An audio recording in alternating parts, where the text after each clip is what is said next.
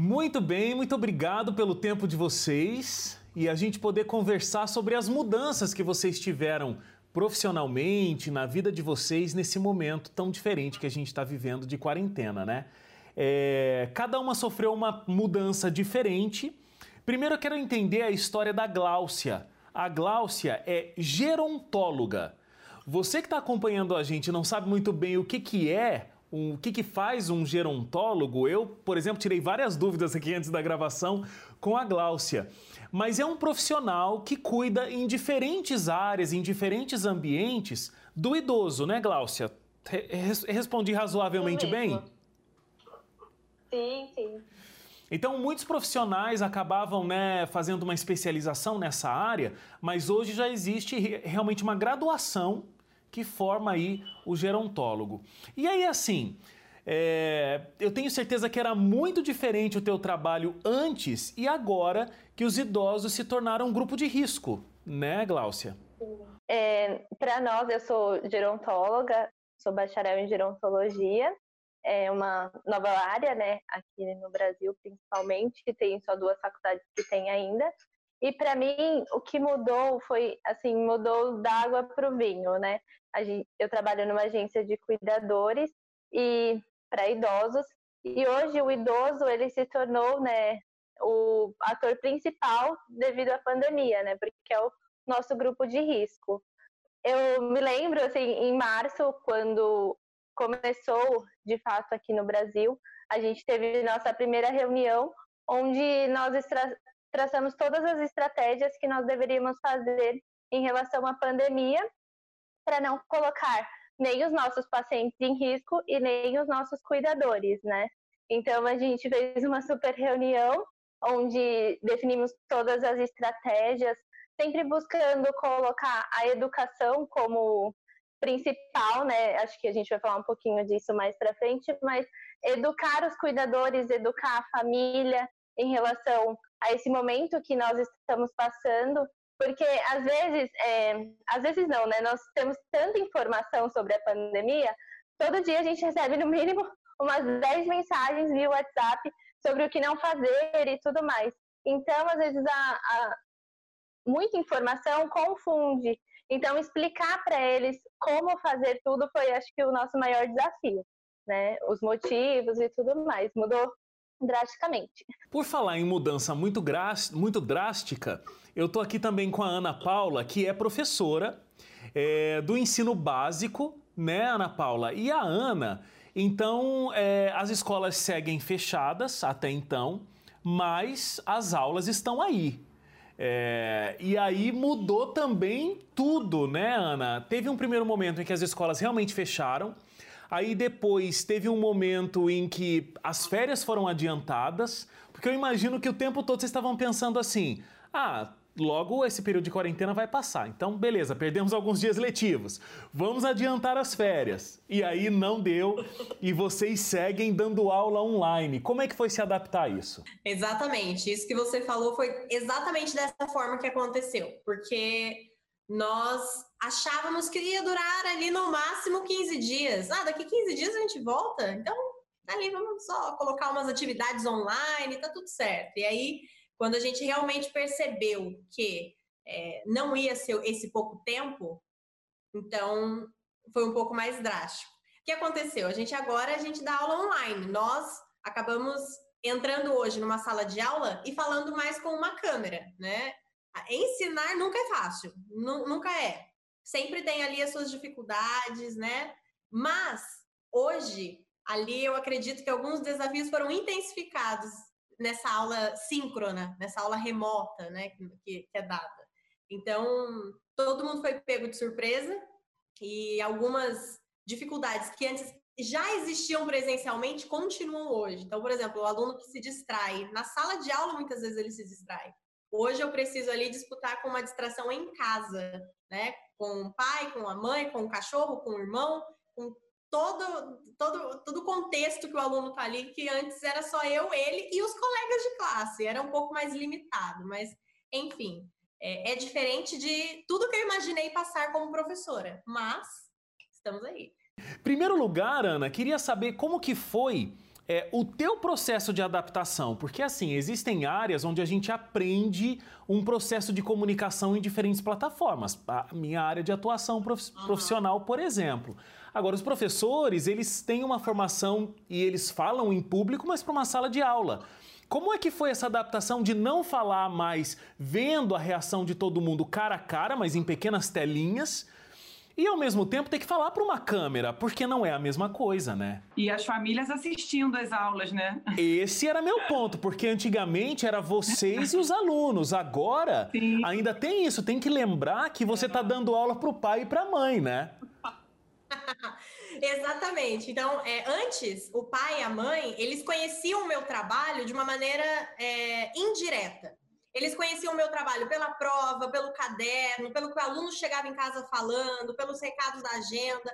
Hoje, eu, eu acredito que nós, professores, damos uma aula aberta. Hoje, nós damos aula para quem quer ouvir. Então, a gente dá aula para a mãe que está ali do lado, a avó que está ali lavando a louça, o pai que passa atrás. Então, é algo que eu jamais pensaria passar, essa questão de dar aula ali na frente dos pais, mas é, é muito importante a gente sempre ter essa segurança de que nós estudamos para isso, nós somos especialistas nisso e isso é, contribui para que a gente fique mais calmo. Então, é, não foi fácil chegar, não ter o aluno. Eu dou aula para criança pequena, 9, 10 anos. O contato físico é muito importante para eles, né? Essa socialização entre eles e comigo parte da, da, da produção ali de conhecimento, da, do alcance do aluno vem da empatia que ele tem comigo.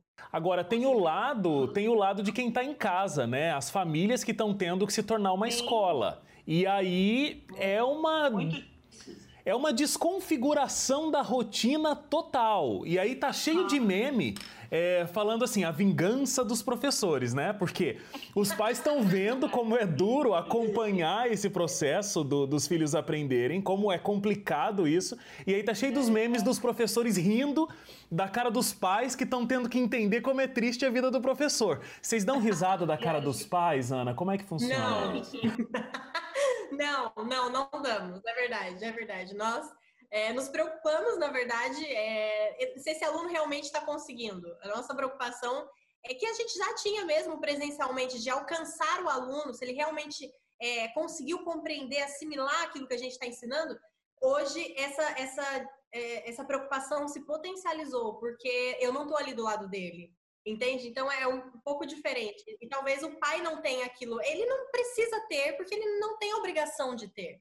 Né? Eu sou professora, então é exigir dos pais também que eles tomem essa atitude de fazer a intervenção correta, no momento correto. Muitas vezes o pai não tem paciência, ele não sabe como falar e, e cobrar isso dele é injusto também.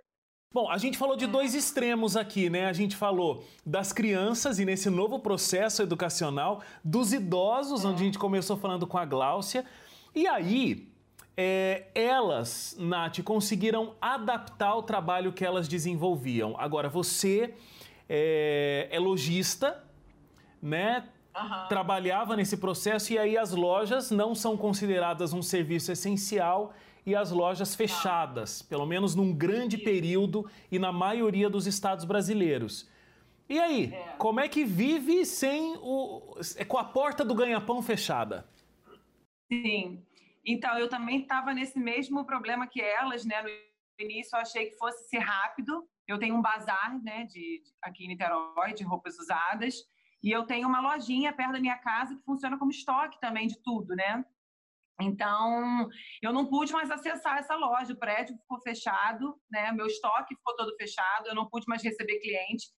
Fiquei em casa, achando que eu ficaria por pouco tempo em casa, né? Que isso ia passar, dei férias para minha funcionária. Fiquei ali, né? Aqueles primeiros dias, aguardando, até que percebi que o negócio não ia ser rápido, que eu precisaria agir de alguma forma. A minha sorte é que eu já tinha um site que ele era movimentado, e o Instagram também sempre me ajudou muito a movimentar. Então, assim, eu fiquei um tempo ali me adaptando a isso, esperando um pouco, mas depois eu vi que não ia ter mais como eu aguardar muito.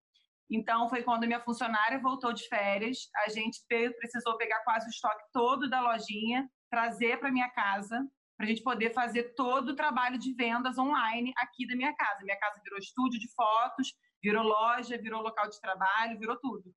Então, eu trouxe tudo para cá, então a gente fazia as fotos, é, então precisava da logística também para entrega, porque tudo funcionando mais devagar, correio funcionando mais devagar, as pessoas querendo receber suas mercadorias mais ou menos dentro do prazo, e a gente ali com a carga horária de trabalho reduzida, minha funcionária trabalhando menos por conta de transporte público, ela vinha só no dia que ela conseguia vir de outra forma, para ela também se preservar.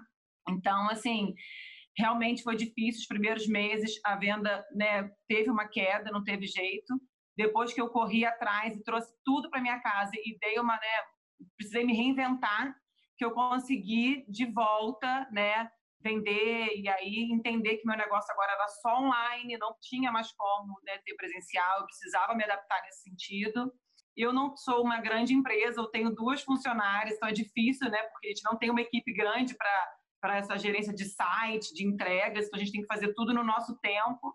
Então, assim, tem, tem sido difícil, né, a gente é, administrar essa questão do online, somente online. A gente tinha antes as duas fontes de renda e agora a gente só tem uma. Eu fazia muito evento em Niterói, assim, de dois em dois meses eu fazia evento grande, de bazar, de, né, não, não posso mais fazer. É, nesse esquema de adaptação que todas vocês passaram, tem uma pergunta que eu queria que todas vocês respondessem. A gente pode começar, inclusive, pela, pela Natália.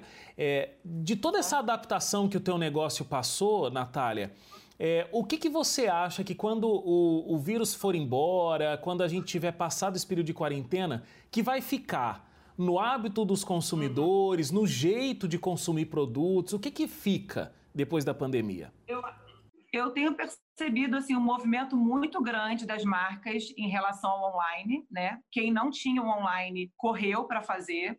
Eu, eu recebi muitas mensagens de outros bazares, de marcas menores, me pedindo ajuda em relação a site, como eu fiz o meu site, que plataforma eu usei, pedindo indicação. As pessoas correndo muito atrás disso. É, quem não consegue conseguir né, tocar o negócio, vai precisar cortar custos de aluguel, provavelmente, né, de onde pagava um aluguel de uma loja, vai precisar cortar custos disso e de repente vai optar pelo online, porque pode fazer ficar num lugar mais escondidinho, pode ficar num lugar mais em conta, pode ficar em casa por um tempo, investindo no online. Então eu acho que isso realmente por um tempo vai mudar, as pessoas vão precisar realmente, né, rever os custos, porque teve esse período grande aí, né, sem uma receita, então vai precisar rever os custos. E eu acho que o online vai vir com, com né, vai vir com força aí, as pessoas vão cada vez mais aderir à venda online, as pessoas estão se adaptando também a comprar online, e eu acredito que isso vai ser bem forte daqui para frente, pelo menos na minha área né, de, de, de vendas.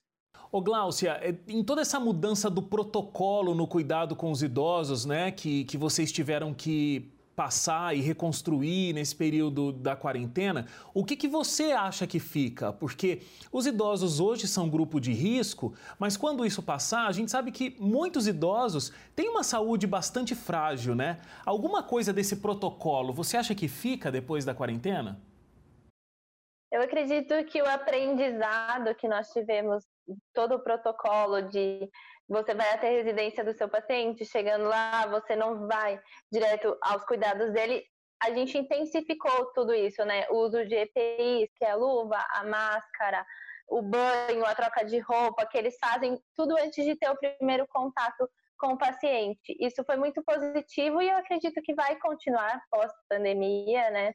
A gente, infelizmente, teve alguns pacientes que contraíram o vírus mesmo estando em casa, não tendo saído, e a gente percebeu que mesmo após eles terem tido o Covid-19, eles continuam com os protocolos, principalmente pelos cuidadores que estão indo na casa, a família, então acredito que vai continuar. É, é, tudo isso foi um grande aprendizado, e é muito positivo por um lado, a gente tem que sempre pensar no lado positivo, onde todo o público voltou-se né, ao idoso, viu ele como uma pessoa diferenciada que precisa de cuidados e mesmo assim a gente, nossa, a gente inovou bastante, a gente tem feito muitas chamadas de vídeo com família, com eles em casa, entre os cuidadores, é, e isso, esse laço familiar com amigos também é muito importante. Acho que é o que fica mais em evidência após pandemia. Durante a pandemia a gente já tem aprendido bastante com isso, né? É, até pra gente, né, que não tá lidando com idoso, eu acho que lavar a mão, em algumas classes sociais a máscara, acho que também é uma coisa que veio bastante para ficar, né? É, vamos ver como vai ser esse período pós-pandemia. Ana, educação à distância sempre foi uma coisa muito controversa. Eu acho que houve um avanço, mas ainda muito controversa. Você acha que depois da pandemia e depois dessa experiência, é, esse auxílio da tecnologia ah, na formação, na educação, é uma coisa que pode ter um futuro um pouco mais é, promissor, mais acreditado? Desde que a gente estuda pedagogia, na época que eu estudei, eu tinha disciplina de tecnologias educacionais na, na faculdade. Mas eu nunca imaginei usá-la dessa forma. Tão profundamente. Assim, é, é, na verdade, a gente usou por necessidade, não foi assim, ah, vamos experimentar. Nós fomos forçados a, a abraçar a tecnologia. Então, é, muitas dificuldades foram é, enfrentadas por professores, talvez, é, que não tinham tanta habilidade nisso, que não conseguiam. Então, enfim, a questão que você levantou é: eu acredito que nós estamos caminhando para realmente abraçar essa tecnologia e usá-la cada vez mais em sala de aula. Por exemplo, a escola que eu trabalho está investindo em televisões nas salas de aula para que no, quando voltarmos, nós tenhamos ali em cada sala uma rede de internet fixa ali da sala, que não depende de Wi-Fi, e televisão. Ou seja, a gente vai ter acesso à internet, a colocar ali um vídeo, alguma coisa, direto dentro da sala é, é, de aula, coisa que a gente não tinha antes. Então, é, de certa forma, é, é eu acho que o caminho mais inteligente é, é abraçá-la e usá-la em nosso favor, porque vai dar certo. Acho que a, a, os benefícios são bem maiores do que a gente ficar ali pensando só nas dificuldades. Muito bom. A gente não pode, como população mundial, passar por uma crise como essa e não aprender nada, né? Com certeza, é alguma coisa tem que ficar de benefício disso. Sim. Mas eu quero agradecer muito a presença e a participação de vocês. Que Deus abençoe aí todas as mudanças e que ainda virão, né? E obrigado pelo tempo de vocês aqui comigo.